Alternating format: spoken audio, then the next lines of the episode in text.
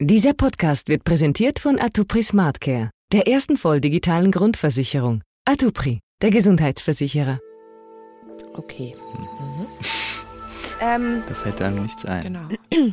NZZ Megahertz mit Oliver Kamp sind. und Jenny Rieger. Sehr gut, sehr gut. Guten Morgen miteinander. Ich bin der Heiko Schmitz. Ich begrüße euch recht herzlich zum sozialen Stadtrundgang vom Verein Zypris. Es heißt Stadtrundgang, Stadtführung, Stadttour. Aber ich möchte euch auf eine Reise mitnehmen zu Reisezielen, wo ihr normalerweise dran vorbeilauft oder die Augen verschließt. Und wenn ich am Ende dieser Reise erreicht habe, euren Blickwinkel armutsbetroffenen und obdachlosen Menschen gegenüber ein wenig zu verändern, oder gar ein neues Denken in euch erzeugen konnte, bin auch ich am Ziel meiner Reise angekommen. Kurz zur Reiseroute, wir fangen Vor hier kurzem an. waren Jenny und ich in Basel auf einer Stadtführung mit dem Stadtführer Heiko Schmitz. Das war aber keine gewöhnliche Stadtführung, sondern das war eine Stadtführung, die trug den Titel Überleben auf der Straße. Und Heiko Schmitz ist auch kein gewöhnlicher Stadtführer, sondern er hat selber drei Jahre seines Lebens auf der Straße gelebt. Und heute ist er hier im Studio. Ich freue mich, dich hier begrüßen zu dürfen, lieber Guten Heiko. Morgen. Schön, dass du kommen konntest aus Gerne. Basel. Gerne doch. Es gibt leider in unserer Gesellschaft immer noch sehr, sehr viele Vorurteile gegenüber obdachlosen und armutsbetroffenen Menschen. Kennt ihr solche Vorurteile? Selber schuld. Häufiges Vorurteil. Alles Alkoholiker, zu faul zum Schaffen, ungepflegt, Sozialschmarotzer. Ich könnte noch ein paar- bisschen weitermachen, aber ich lasse es. Ich möchte euch heute an meiner Geschichte zeigen, dass das beileibe nicht so ist. Und meine Geschichte ist eine von Tausenden. Was mich die ganze Zeit auf unserer Führung beschäftigt hat, ist die Frage, wie sich das anfühlt, wenn man merkt, jetzt gibt es keinen Ausweg mehr, jetzt verliere ich mein Zuhause und werde auf der Straße leben müssen. Es ist nicht ein Gefühl, es sind mehrere Gefühle. Im Grunde genommen stürzt die ganze Welt über dir ein. Du hast dich vorher mit dem Thema nicht befasst, obwohl es hättest tun sollen, aber das machen die wenigsten. Du weißt eigentlich gar nicht, wohin. Du bist nicht richtig ausgerüstet, um überhaupt draußen leben zu können. Und es sind ganz, stürzen ganz, ganz viele Fragen auf dich ein und dann musst du erstmal versuchen, irgendwie einen Fuß in die Tür zu kriegen bei einer sozialen Institution. Das heißt, du bist in der Stadt unterwegs, du hältst die Augen auf und schaust, wo sieht man Menschen, die, wo man meint, die wären obdachlos oder wie auch immer. Und mein Glück war, ich war, glaube ich, am dritten Tag oder so, bin ich schon über die Gassenküche gestolpert. Es war aber reiner Zufall. Wenn man dann in so einer Institution mal drin ist, dann bekommt man von den anderen Gästen ganz, ganz viele Informationen, wenn man fragt. Und dann ist das Leben schon ein bisschen leichter. Ja, wenn man weiß, wo kann ich duschen gehen, wo kann ich Wäsche waschen, wo kann ich dies, wo kann ich jenes. Dann wird es schon ein bisschen einfacher. Du erzählst das so, als würde das relativ plötzlich über einen reinbrechen. Nein, das ist, ist natürlich nicht so, aber man setzt sich damit natürlich nicht auseinander. Man weiß, dass man irgendwann die Wohnung verlieren wird, irgendwann wird, kommt die Räumung. Aber bei mir war es zum Beispiel so, dass ich auch in, einem, in, einer, in einer psychischen Situation war, wo ich nachher auch die Post nicht mehr aufgemacht habe und, und, und. Und irgendwann ist dann Tag X da und dann ist es so. Aber das ist bei vielen Menschen, ich habe nachher mit vielen Menschen reden können, wo das genau den gleichen Verlauf genommen hat. Du machst die Post nicht mehr auf und was sollst du auch, Rechnung kannst du eh nicht mehr zahlen, du bist finanziell ja sowieso am Ende und belastest dich dann auch mit der Post nicht mehr. Und aber irgendwann kommt der Tag, da musst du raus. Und was passiert vorher, bis dieser Tag kommt? Also du sagst, dass man, man ist finanziell am Ende, es geht einem psychisch nicht gut. Wie war das bei dir? Du hattest eigentlich in Deutschland, in Köln, wenn ich mich richtig erinnere, eine eigene Firma und es ging dir eigentlich gut. Ja, es ging mir eigentlich sehr gut, bis zwei Großkunden nicht bezahlt haben. Ja, ich hatte acht Mitarbeiter. Das war, war toll. Acht Jahre lang alles super gelaufen. Aber Was dann, habt ihr da gemacht in der Firma? Wir haben Wohnhäuser und Holzbauweise erstellt. Ja, Europaweit. Wow. Ja. Es war ein gutes Unternehmen, aber eben, wenn dann zwei Großkunden nicht bezahlen, dann hast du ein Problem. Ja. Und eben, dann habe ich die Firma verkleinert, versucht weiter zu überleben, aber auch das hat nicht gelangt. Ich habe dann die Firma schließen müssen. Und Gott sei Dank gibt es in Deutschland die sogenannte Privatinsolvenz. Das heißt, es ist ein Verfahren, wo man einen gewissen Zeitraum alles das, was man über dem Existenzminimum verdient, an seine Gläubiger abzahlen muss. Aber in einem gewissen Zeitraum bekommt man dann die sogenannte Restschuldbefreiung. Das heißt, man ist alle seine Schulden los. Und das gibt es hier in der Schweiz leider nicht. Mhm. Ja, und das ist sehr schade, weil wir haben in der Schweiz ganz, ganz viele hochverschuldete Menschen, die nie wieder aus ihren Schulden rauskommen werden, mhm. es sei denn, es gibt so eine Restschuldbefreiung. Ja. Und das macht die Menschen krank. Schulden machen Menschen krank. Mhm. Und in die Schweiz bist du gekommen, um neu anzufangen? Ich bin ich zum einen, um neu anzufangen und zum anderen wegen Geld. Weil man hat damals schon im, im Trockenbau, ich bin ja, also ich habe ja Trockenbau gemacht, Ständerwände und so weiter. Und da hat man in der Schweiz damals das Dreifache von dem verdient, was ich irgendwo in Köln verdient hätte. Mhm. Ich bin 2006 in die Schweiz gekommen. Die ersten zwei Jahre bin ich so ein bisschen rumgetingelt in der Schweiz als temporärer Mitarbeiter. War mal hier, mal da und bin dann 2008 hier in Basel eigentlich sesshaft geworden. Habe hier geschafft als Gipser aber der Arbeitsdruck ist immer höher geworden. Bei mir ist dann zum Burnout gekommen. Den habe ich aber nicht behandeln lassen. Ich habe weiter geschafft. Und aufgrund der körperlichen Überlastung habe ich mir 2012 beim Arbeitsunfall die Bände in der Schulter gerissen. Die Unfallversicherung hat nicht bezahlt. Sie haben gesagt, es ist ein alter Schaden, haben wir nichts mit zu tun. Und dann war ich schon mal in der Schuldenfalle. Ja, wenn kein Krankentagegeld kommt oder, oder irgendein Geld von der Unfallversicherung, bist du als temporärer Mitarbeiter kriegst du keine Kohle.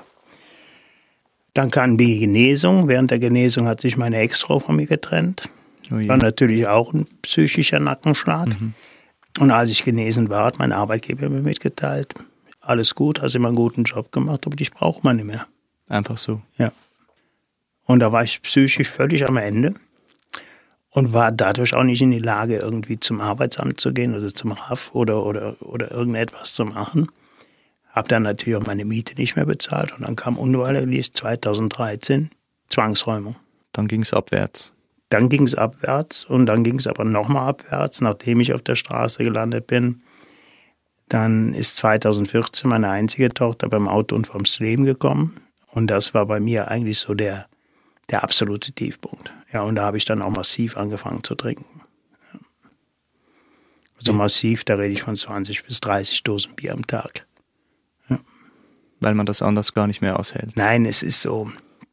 Wenn du in so einer Situation bist, du bist obdachlos, hast psychische Probleme, irgendwann sucht sich jeder ein Ventil. Eigentlich ist ja Sucht nichts anderes als eine Verdrängung. Eine Verdrängung der Realität. Ja, aber darüber bist du dir natürlich in dem Moment überhaupt nicht klar, wenn du suchtbetroffen bist. Ja.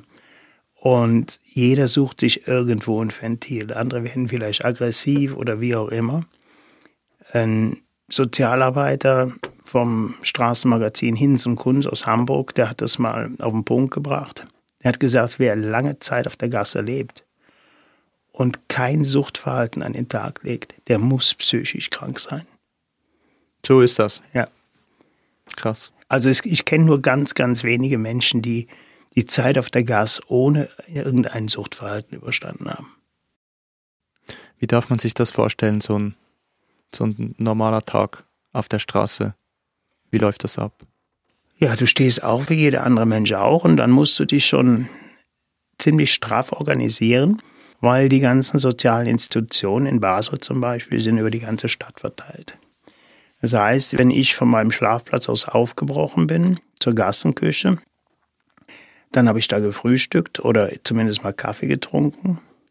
Dann zum Tageshaus für Obdachlose, ist einmal quer durch die Stadt, zum Duschen, vielleicht zum Essen, Freunde treffen. Dann mein Job in der Gassenküche. Dann musste ich wieder quer durch die Stadt in die, in die Großküche. Also wieder zurück. Wieder zurück. Mhm. Von da aus wieder durch die halbe Stadt zur Gassenküche zum Abendessen. Von da aus dann im Winter auf jeden Fall ins Sub Chill im Gundeli. Das ist einmal komplett quer durch die Stadt. Das macht man aber, nimmt man aber auf sich, weil das äh, Subentstedt im Grunde bis 21 Uhr am Abend offen hat. Das ist also so die letzte Institution, wo du dann noch im Warmen sein kannst. Mhm. Und von da auf wieder auf den Schlafplatz. Das heißt, man ist so, ich habe es mal durchgerechnet, im Schnitt an so einem Tag elf Kilometer unterwegs zu Fuß. Weil ein Tramticket kannst du nicht leisten. Klar. Und Schlafplatz, was heißt das? Ja, das ist verschieden. Schlafplätze könnte ich Auskunft darüber geben, dann kann ich eigentlich nicht, weil es gibt ein eisernes Gesetz auf der Gasse. Auf der Gasse wird alles geteilt, die letzte Zigarette und das letzte Bier, aber so gut wie niemand verrät seinen Schlafplatz. Ja. Ich hatte eine Drei-Sterne-Lösung, sage ich immer. Die ersten Wochen bin ich auch so durch Parks getingelt, mal da, mal da. Aber dann habe ich eine Schlafmöglichkeit gefunden auf einem Firmengelände. Trocken, windgeschützt und sehr schwer einsehbar. Und die Mitarbeiter haben gesagt, solange du den Platz sauber verlässt, kannst du hier bleiben, ist überhaupt kein Problem. Das hatte für mich einen riesen Vorteil, dass ich eben auch meine ganzen Sachen, die ich tagsüber nicht brauchte, Schlafsack, Isomatte, Wechselkleidung und so weiter, konnte ich alles auf meinem Schlafplatz lassen. Es ist nie irgendwas gestohlen worden. Andere müssen das immer mittransportieren. Das ist so. Und das zieht die Leute natürlich massiv runter. Mhm. Stadtführerkollege von mir, der ist jeden Tag mit einem 30 Kilo schweren Rucksack durch die Gegend gelaufen. Das macht die Leute kaputt. Mhm. Vor allen Dingen, das ist nicht nur das Gewicht des Rucksacks, was du mit dir rumträgst, weil diesen Rucksack darfst du auch nicht aus den Augen verlieren, weil da ist der Rest deines Lebens drin. Mhm. Ja, und das macht die Leute, das ist natürlich nochmal zusätzlicher Stress für die Menschen. Mhm. Ist doch logisch. Das heißt, du hast auch im Winter draußen geschlafen? Ja. Ja, das kann man aber auch nur, wenn man die richtige Ausrüstung hat. Mhm. Sonst funktioniert es nicht. Und diese richtige Ausrüstung, die zu kaufen, ist eigentlich unmöglich, weil dafür hat man das Geld nicht. Aber es gibt den Verein für Gartenarbeit in Basel, den Schwarzen Peter, und der stellt solche Ausrüstung zur Verfügung, und zwar gratis für die Menschen, die das ganze Jahr über draußen leben. Ja. Und ist das, eine, ist das eine freie Entscheidung, im Winter draußen zu schlafen? Oder ja, nein, mit Sicherheit nicht. Man könnte, das ist ja so ein Vorurteil, was man gelegentlich hört. So. Ja, das ist, ist das, dieses Vorurteil, das hält sich sehr, sehr hartnäckig, dass die Menschen, die in so einer Situation sind, das selber gewollt haben. Das ist aber vollkommener Schwachsinn. Weil ich kenne in Basel mit Sicherheit 100 Leute, die obdach oder wohnungslos sind. Und ich kenne aber nur drei Leute, die diesen Weg auch selber gewählt haben und gesagt und, und immer noch sagen, ich will mit dem System nichts mehr zu tun haben aber die leben das auch so mit allen Konsequenzen.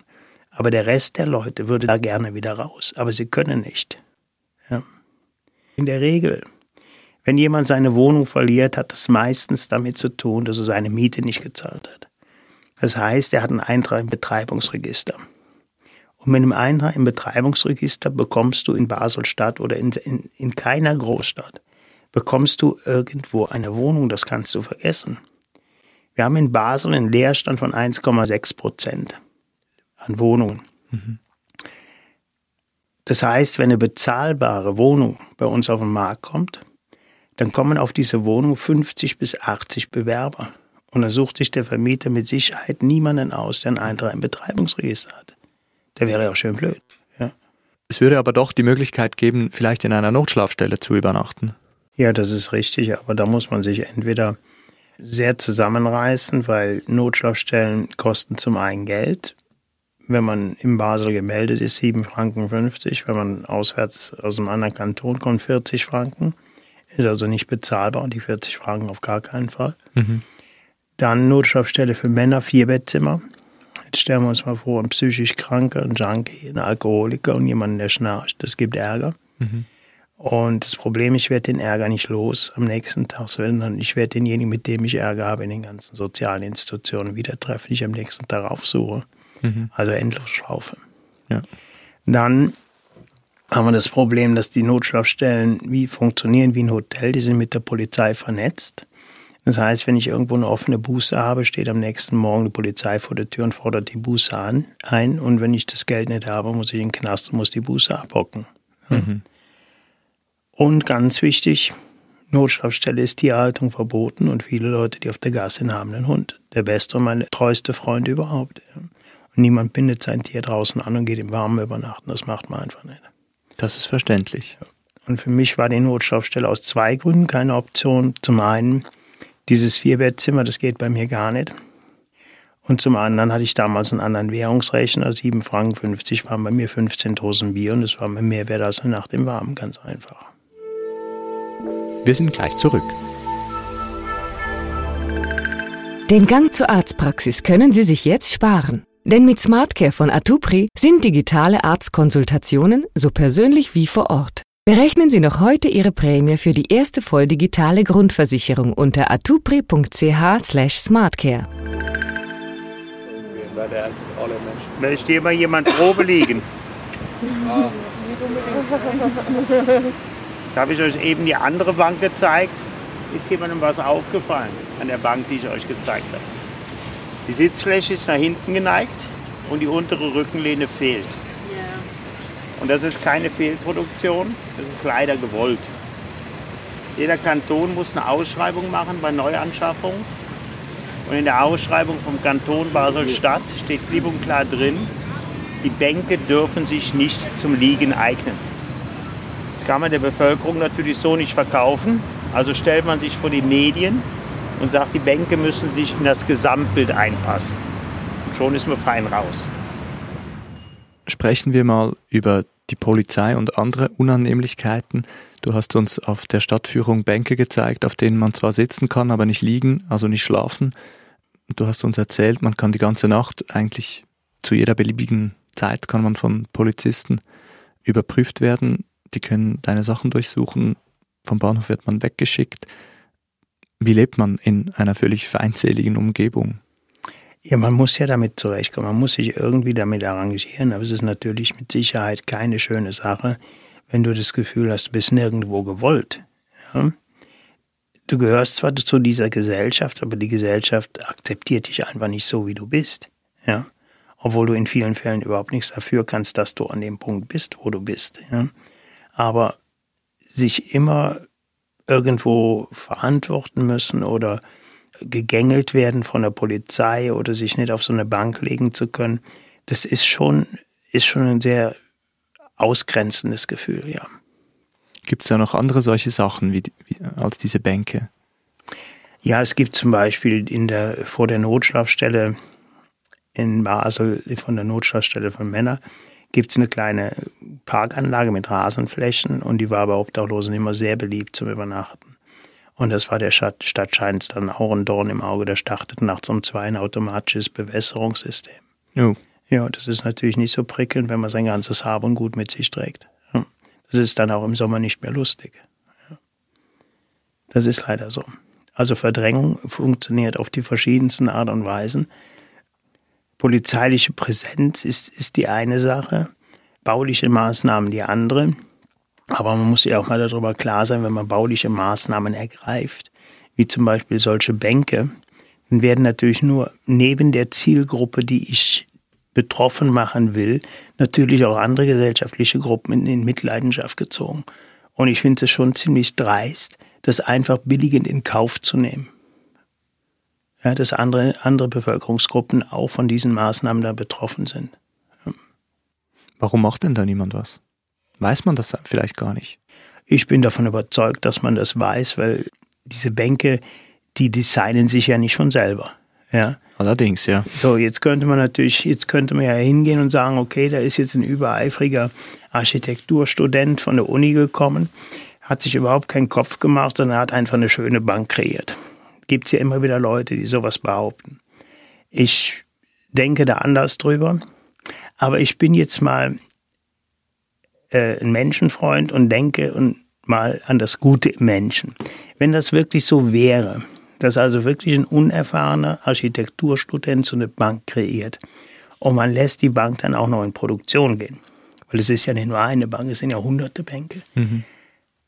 dann hätte man aber immer noch die Möglichkeit, wie jetzt bei dem Beispiel die Bänke in Basel, mit einer ganz einfachen Lösung, diese Bänke so zu gestalten, dass sie wieder zum Liegen geeignet werden. Man müsste nämlich nur eine Querlatte dazwischen schrauben und schon wird das Thema erledigt. Das wäre pro Bank vielleicht ein Kostenfaktor von 150 Franken. Und dass man das nicht macht, das zeigt mir, dass die Bänke nicht aus Jux und Dollerei so entworfen wurden, sondern dass es gewollt ist. Mhm. Weil die Möglichkeit, das wieder rückgängig zu machen, wäre eher da. Und zwar zu einem kleinen Kostenfaktor. Ja. Da wird in Basel schon für andere Sachen wird viel mehr Geld ausgegeben als für sowas Sinnvolles. Wie sehen diese Bänke denn aus? Du sagst, man könnte da eine Latte dazwischen schrauben? Ja, es, es, es gibt in Basel zwei verschiedene, oder es gibt mehrere verschiedene Bänke. Die Bänke, die ich meine, das sind Bänke, die seitlich ein Metallgestänge haben und dann die Sitzfläche nach hinten geneigt ist und die untere Rückenlehne fehlt. Das heißt, wenn du dich da drauf legst, wirst du und einschläfst, wirst du über kurz oder lang da hinten durchfallen. Ja. Und dann haben wir noch andere Bänke, die stehen unten am Rheinbord. Es sind historische Bänke, die haben auch so richtig schmiedeeiserne seitliche Stützen. Und in diesen Stützen ist die Aussparung für die untere Rückenlehne vorgesehen. Sogar. Ja, aber sie wurde demontiert. Mhm. Und zwar mutwillig und nicht von irgendwelchen Vandalen, sondern von der Stadt. Das ist ganz einfach so. Und die könnte man einfach da reinschieben, zwei Schrauben rein, ist der Kuchen gegessen. Aber das will man offenbar nicht. Nein, sonst wäre es ja schon gemacht. Mhm. Das Stichwort ist Verdrängung. Menschen, die keine Wohnung haben oder obdachlos sind, die, die werden verdrängt, aber irgendwo müssen die ja sein. Und wo, wo gehen die dann hin? Natürlich, es gibt so Hotspots draußen wie, wie, wie der Bahnhof, Bahnhofsvorplatz oder der Klaraplatz, wo sich die Menschen treffen. Dann hat es verschiedene Tageshäuser, wo man sich auch aufhalten kann, so über den Tag. Und abends gehen die Leute dann, wenn sie die letzte Institution besucht haben, die dann zumacht, geht jeder eigentlich so seiner Wege. Ich kenne wenige, die zu dritt oder zu viert oder zu noch mehr Leuten auf einem Platz übernachten. Die meisten übernachten alleine und das hat seine Gründe, weil wenn du 24 Stunden auf der Gasse unterwegs bist, dann hast du keinen Rückzugsraum mehr. Und dann ist eigentlich der Schlafplatz, den du hast, ist dein Rückzugsraum, wo du, wo du vielleicht mal für ein oder zwei Stunden, bevor du einschläfst, eventuell noch einen halbklaren Gedanken fassen kannst. Einen klaren Gedanken kannst du sowieso nicht fassen. Wenn du draußen schläfst, schläfst du auch nur mit einem Ohr und einem Auge, weil ein gewisser Unsicherheitsfaktor ist immer noch da. Und ich frage mich immer, Leute, die so leben, ich habe ja auch dreieinhalb Jahre so gelebt, wie sollen diese Menschen einen klaren Gedanken fassen, um ihr Leben wieder in den Griff zu kriegen? Das kann ja gar nicht funktionieren. Es kann überhaupt nicht funktionieren. Es geht gar nicht. Du hast das ja beschrieben, man ist ja den ganzen Tag ist man ja damit beschäftigt, seinen Alltag irgendwie ja, ne, hinzukriegen. Ent, entweder das oder, oder du bist ja auch ständig unter anderen Menschen. Ja, du hast nicht die Möglichkeit, einmal am Tag eine Tür hinter dir zuzumachen und zu sagen, jetzt lass mich doch bitte alle mal in Ruhe. Ich mhm. muss jetzt mal nachdenken oder wie auch immer. Ja, das geht einfach nicht. Also kommst du ja gar nicht zu einem klaren Gedanken, dein Leben wieder in den Griff zu kriegen. Wobei es sowieso sehr schwierig ist, aus dieser Situation heraus überhaupt irgendwas in den Griff zu kriegen.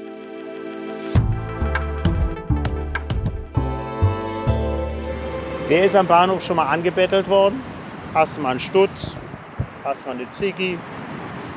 Jetzt gibt es Menschen, die Bedenken haben, wenn sie Geld geben, dass derjenige das in Alkohol oder Drogen umsetzt. Ich habe meine eigene Philosophie. Wenn ich angebettelt werde und ich kann und will geben, das sind immer die zwei Grundvoraussetzungen. In dem Moment, wo das Geld meine Hand verlässt, ist das die Eigenverantwortung desjenigen, was er damit macht.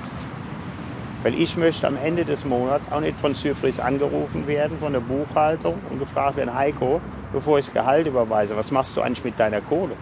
Das will ich doch auch nicht. Warum sollte ich denn andere bevormunden? Steht mir doch gar nicht zu. Wie hast du das hingekriegt, dass du von der Straße wieder eine Wohnung gefunden hast, dass du dein Leben wieder, wenn ich das so sagen darf, in geregeltere Bahn ähm, mhm. manövriert hast? Ja, das war im Grunde genommen war das ein reiner Zufall. Ich bin ja Stadtführer bei Surpris, beim Verein Surpris. Und wir haben auch eine Stadtführerin dazu bekommen, die Lilian Sen. Die war mir schon vorher ein paar Mal in, aufgefallen, so in der Gassenküche und so. Die, die hat auch vier Jahre auf der Gasse gelebt. Und ich hatte sie schon mal angesprochen, sie sollte sich doch mal überlegen, wir suchen eine neue Stadtführerin oder überhaupt eine Stadtführerin. Zypris hatte bis dahin nie eine Stadtführerin. Und sie hat dann lange gebraucht, da habe ich noch ein paar Mal nachgehakt und dann hat sie den Job dann angenommen und musste dann aufgrund ihrer Ausbildung auch mit allen Stadtführern immer Touren laufen. Und sie ist dann auch mit mir sehr viele Touren gelaufen. Ich war der einzige Stadtführer, der nach der Tour auch immer Zeit hatte für sie, um, um ihr Fragen zu beantworten und zu schauen, was ist gut gelaufen, was können wir vielleicht umstellen auf der Tour und so weiter. Und da sind wir uns auch näher gekommen. Und im Endeffekt sind wir ein Paar geworden. Und unsere Chefin, die Sibylle Rother, die fand das so toll, dass sie mehr oder weniger so ein bisschen Druck gemacht hat, dass unsere Liebesgeschichte im Surprise Magazin veröffentlicht wird. Mhm. Und aufgrund dessen hat uns eine Genossenschaft eine zweieinhalb Zimmerwohnung zur wow. Verfügung gestellt. Und das war natürlich ein absoluter Glücksgriff. Und der Geschäftsführer dieser Genossenschaft ist ein ganz engagierter sozialer Mensch. Und er hat im Endeffekt dann auch gesagt, ja, es ist ja schön, wenn wir euch jetzt die Wohnung geben, aber ihr müsst ja auch irgendwo schlafen. Und dann haben sie auch noch das Schlafzimmer bezahlt. Und die ganzen ja, Mitarbeiter der, der, der Genossenschaft oder viele der Mitarbeiter, die haben zusammengelegt. Der eine hat, hat Besteck gebracht, der andere hat, hat Stöpfe gebracht und so weiter. Also es war, es war eine Irrsinnshilfsbereitschaft, auch in unserem Bekanntenkreis. Esstisch zusammengekommen, Stühle und, und, und. Und natürlich meine Frau, die hatte auch noch einige Sachen, die eingelagert waren. So haben wir jetzt unseren Hausstand so zusammen. Wir haben nicht unbedingt das Modernste, das muss auch nicht sein. Aber wir haben jetzt wieder eine Wohnung. Aber am Anfang war das auch nicht einfach. Weil man bringt von der Gasse so einige Sachen mit, die eigentlich so im Wohnungsleben nichts mehr zu suchen haben. Zum Beispiel? Ich habe zum Beispiel die ersten drei Monate, sogar vier Monate am Balkon geschlafen. Echt? Ja. Auch es ging dann schon zum Winter hin, weil ich einfach diese vier Wände nachts um mich herum nicht, nicht ich konnte es einfach nicht ertragen. Ich habe das dann sukzessive, so Stunde für Stunde immer verlängert. Aber im Grunde habe ich die ersten drei, vier Monate habe ich draußen verbracht am Balkon. Ja. Also es gibt schon so Sachen, die, die sind absolut prägend. Und was hat deine Frau dazu gesagt? Ja, was soll sie sagen? Sie hat das, sie hat das so, in, so hingenommen, es blieb ja auch nichts anderes übrig. Weil ich hätte drin ja auch nicht schlafen können. Ja. Hm? ja. Und wie geht's dir heute? Abgesehen von meinen gesundheitlichen Blessuren, die ich davon getragen habe, das hat nicht unbedingt was mit der Gasse zu tun geht es mir eigentlich gut.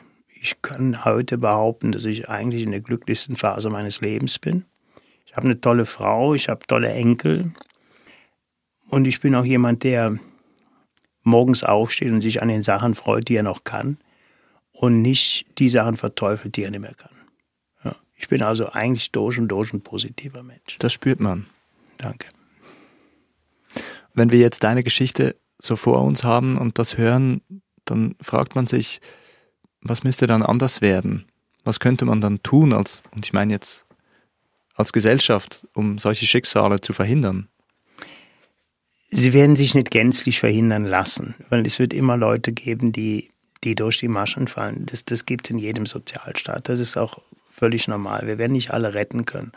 Aber ich glaube, wenn wir als Gesellschaft mehr Verständnis für diese Menschen aufbringen, dann ist diesen Menschen schon mal viel geholfen. Und das nächste wäre ja, dass man diese Menschen erst gar nicht in so, so eine Situation kommen lässt. Das heißt, man muss eigentlich schon vorher beginnen, bevor die Leute auf der Straße landen, mit Prävention. Und in meinen Augen muss die Prävention da anfangen, wo so ein Mensch zum Beispiel arbeitslos wird. Weil dann passiert unheimlich viel in dem Leben dieses Menschen. Es ist nicht nur die Arbeitslosigkeit, da passieren ganz viele, viele Dinge. Und da muss Hilfestellung geleistet werden. Los mal, das kannst du machen, den Antrag kannst du stellen, da kannst du hin, da ist eine soziale Institution und so weiter und so weiter. Jetzt kommt natürlich wieder wahrscheinlich der Kanton und sagt, ja, das können wir aber nicht leisten. Der Kanton muss es ja auch nicht leisten, er muss es aber bezahlen. So. Und zwar gehören da an diese Stelle, an diese Nahtstelle, gehören Leute hin, die selber von der Gasse kommen, sogenannte Pairs die eine Zusatzausbildung gemacht haben und diesen Leuten helfen können. Weil die können nämlich auch als erstes mal eine Vertrauensverbindung aufbauen, mhm. weil sie das Ganze nämlich durchgemacht haben. Die wissen, wovon sie reden. Da braucht es keine Studierte von der Uni für. Ja? Aber das Ganze muss mit Systemen gemacht werden und es muss finanziert werden. Empathie vielleicht. Ja, Empathie ist wichtig, genau. Ein Gegenüber. Und zwar einer, der nicht Dienst nach Vorschrift macht, sondern ein offenes Ohr hat für alle die Probleme, die so ein Mensch mit sich bringt. Und jetzt sagst du, als erstes musst du mal zehn Bewerbungen schreiben, bevor ich überhaupt was für dich tue. Es mhm. geht nicht. Mhm. Der, der, Mensch hat in dem Moment ganz andere Probleme. Ja. Gibt es, wenn man das so zynisch fragen darf, gibt es auch Dinge, die du mitnimmst von der Straße, die vielleicht positiv sind, die du gelernt hast über ja, dich selber? Ja, auf jeden Fall. Ich habe auf der Gasse unheimlich viel gelernt. Ich habe zum Beispiel gelernt, ganz anders mit diesen Menschen umzugehen. Ich war vorher nicht besser als alle anderen, die bei mir auf Tour kommen, vollgeladen mit Vorurteilen. Ja, genau diese Vorurteile, die ich heute erzähle, selber schuld, soll noch schaffen gehen und so weiter. Ich war kein Stück anders. Und ich begegne diesen Menschen heute mit einer, mit einer gewissen Achtung, weil das, was die da jeden Tag draußen leisten, das ist wirklich achtenswert. Ja. Und wenn man so, so viele Schicksalsschläge auf einen Haufen sieht, dann ist es schon beachtlich, dass diese Leute immer noch stehen und immer wieder aufstehen. Ja, das wird so manch anderer, der in, irgendwo einen Bürojob hat, nicht zustande bringen, was diese Leute leisten. Dann habe ich gelernt, dass es auch in der, in der schlimmsten Situation immer noch irgendwo einen Ausweg gibt. Irgendwo tut sich immer eine Tür auf. Und ich habe gelernt, dass man, auch wenn man nichts hat, solidarisch sein kann. Und das habe ich vorher in meinem Leben nicht gekannt. Ja, das ist ganz einfach so. Wie macht man das? Solidarisch sein heißt nicht unbedingt immer alles teilen, was auf der Gasse aber sowieso gemacht wird. Die letzte Zigarette, das letzte Bier. Sondern solidarisch heißt auch, dass man einfach mal sich Zeit nimmt und dem anderen zuhört. Das ist, hat auch was mit Solidarität zu tun. Und manchmal ist das schon, das reicht schon, einfach mal zuzuhören, ihm seine Sorgen zu teilen irgendwo. Mhm. Ja, das langt manchmal schon. Das ist manchmal mehr wert, als, als wenn ich jemandem fünf Stutz in die Hand drücke und sage, hier geht ein Bier kaufen. Ja. Mhm. Das ist ganz einfach so. Wir sollten uns ein Vorbild an dir nehmen, Heiko. Na, so, so toll bin ich auch nicht in allen Belangen. Trotzdem schön, dass du hier warst. Herzlichen Dank, Dank fürs Kommen. Gerne. Danke. So, mein Name ist Oliver Kamzint und das war's für heute zumindest von mir. Aber nicht von Heiko Schmitz. Er wird nämlich in der nächsten Folge noch einmal zu hören sein. Nächste Woche spricht meine Kollegin Jenny Rieger mit dem Architekten Theo Deutinger über defensive Architektur. Und dazu hat Heiko Schmitz natürlich etwas zu sagen. Ich hoffe sehr, dass ihr dann wieder mit dabei seid und wünsche in der Zwischenzeit eine gute Woche. Macht's gut und auf Wiederhören.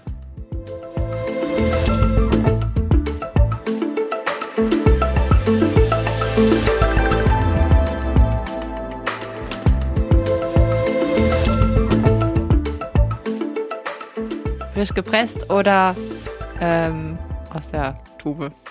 Tube? äh, meistens aus der Flasche. Ja, frisch gepresst. Da muss man da.